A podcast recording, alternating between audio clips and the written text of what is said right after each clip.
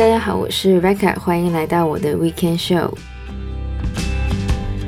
那么最近的天气呢是蛮冷的，大家呢记得要多注意保暖。那么虽然呢我是加拿大人，但是呢因为我不太习惯香港那种湿冷的感觉，所以呢我每次抱怨说很冷的时候，都会被问：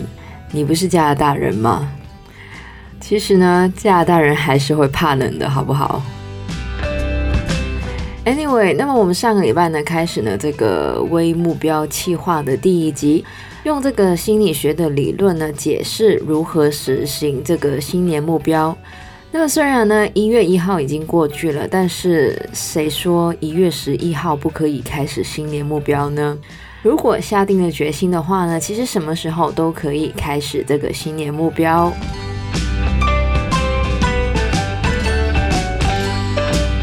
那么上一集的节目呢，其实也 go from 了一些呢很普遍的一些 New Year Resolution。那么其中呢，一个很多人每年都会设定的新年目标呢，就是学习一些新的东西或是技能。这些东西呢，可能是工作相关的，也可能只是为了兴趣，像是学会一门新的语言，学会一种乐器，或是呢，如果是跟工作相关的呢，可能是考一些相关的证照。那在学校的时候呢，要学新的东西呢，其实不是很困难。毕竟作为一个学生，学东西就是我们的责任。但是呢，出了社会之后呢，就不一样了。不管呢是学语言或是考证照呢，都需要我们在原本的工作之外呢去完成。这也是为什么很多人虽然定下了学习目标，但是呢却不了了之的原因之一。所以呢，这个礼拜呢，其实要来跟大家聊到的呢，就是如何在工作之余呢，可以达成学习的目标。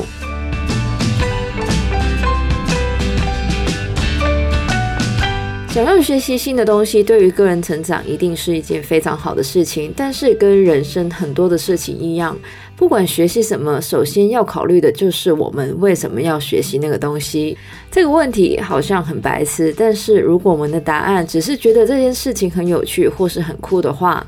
这也意味着将来我们会放弃的几率也很高。所以，如果不想浪费时间在一些对自己根本没有意义的学习上，那么首先就要问自己，到底我们为什么想要学习那个东西？如果想要学会一门新的语言，是因为想要到当地居住吗？还是学会了这个语言对于工作有帮助？也可以是自己对于这个国家的文化很有兴趣。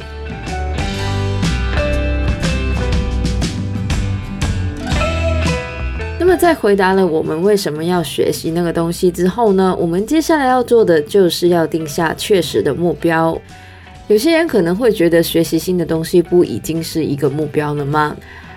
是没错了。但是如果大家有看过市面上任何关于目标达成的书呢，都会知道。一个模糊的目标，其实跟没有目标呢是没有分别的。所以呢，我们一定要为自己定下一个确实的目标。以这个学习语言为例，最容易可以设定的目标就是一些检定的考试，也可以是下次到当地旅行的时候可以跟当地人沟通。那么有了一个更确实的目标呢，可以让我们更容易规划行动，也可以更有效地检讨我们的目标的实行状况。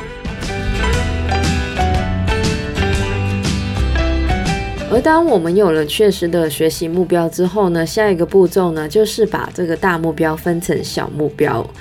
是的，大家没有听错，想要有效学习一门新的技能，最有效的方法就是设定了大目标之后，把目标拆成每个季度、每个月或是每个星期的小目标，也可以是跟我们的计划名字一样，是一个微目标。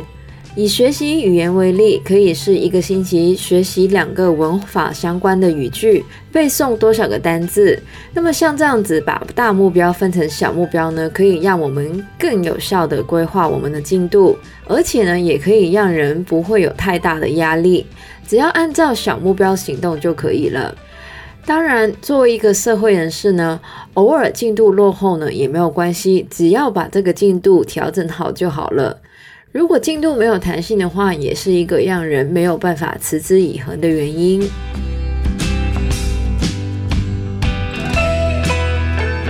那，为了让自我学习可以持续的进行呢，最后的一个步骤呢，就是在我们的行事历上写上未来的一个星期，我们要在什么时候进行我们的学习或练习。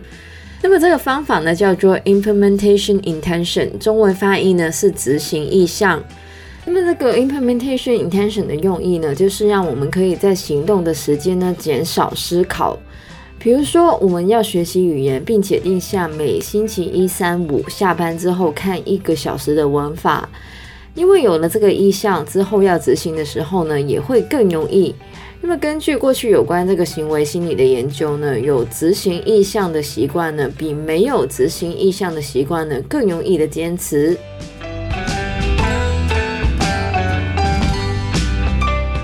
除了这个 implementation intention 之外呢，另外一个我们可以更容易坚持我们的学习的方法呢，就是预先想好我们的 coping plan。那么作为一个忙碌的社会人士呢，随时都有一些突如其来的事情会发生，像是加班、朋友的聚会或是生病等等。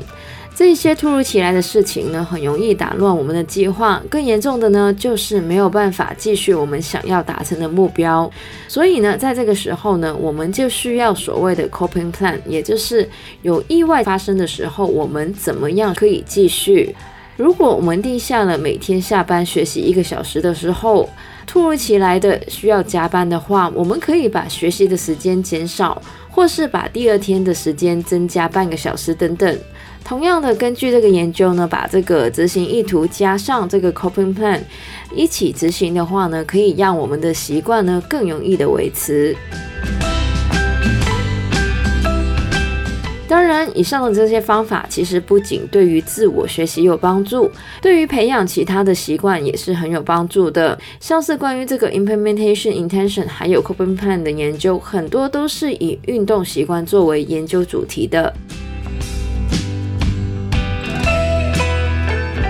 那么自我学习呢，通常都是关于这个语言、乐器或是一些软体工具等等的。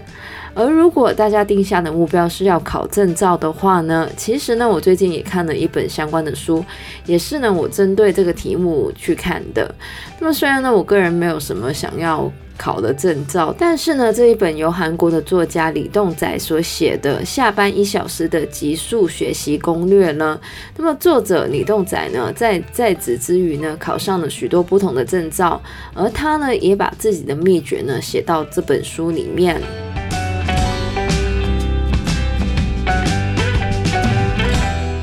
在这个书里面呢，李栋宰就主张自我学习呢，要掌握如何学习，在哪里学习，学习的方法，还有生活的管理这四个面向。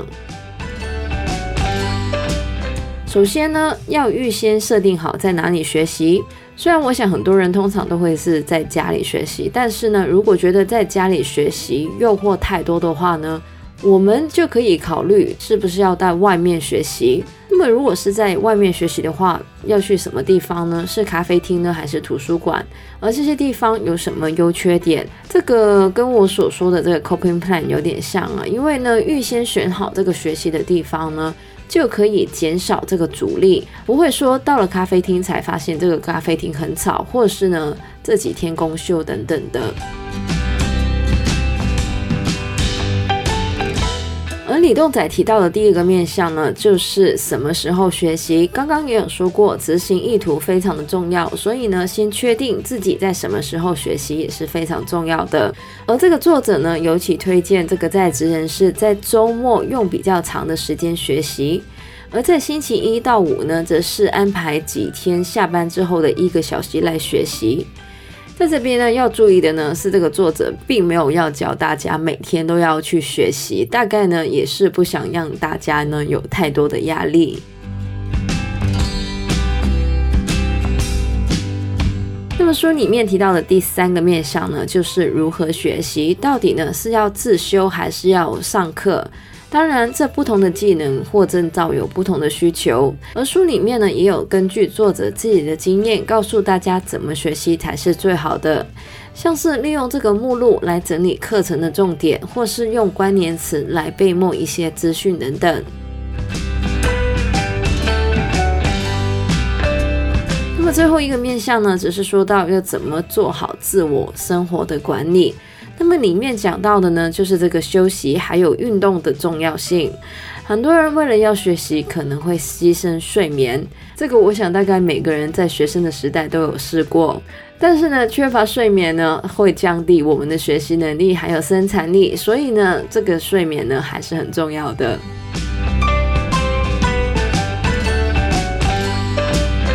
都说了，我们这是一个微目标计划。其实呢，所有的大目标，不管是健康或者是要学新的东西，都是呢从这个微目标开始的。所以呢，如果大家想要学新的语言、新的乐器或是新的技能，最重要的呢就是要开始，并且呢持之以恒。像我自己呢，在新的一年呢，也有一些新的东西想要学的。而我的目标呢，非常的不夸张，就是每天看两页相关题目的书。当然，我可以定五页或是十页，但是呢，我不想 stress out 我的这个 discipline，所以呢，我觉得两页已经很好了。那么大家如果想要很 relax 的学一个新东西的话呢，可以也可以参考我的这个方法。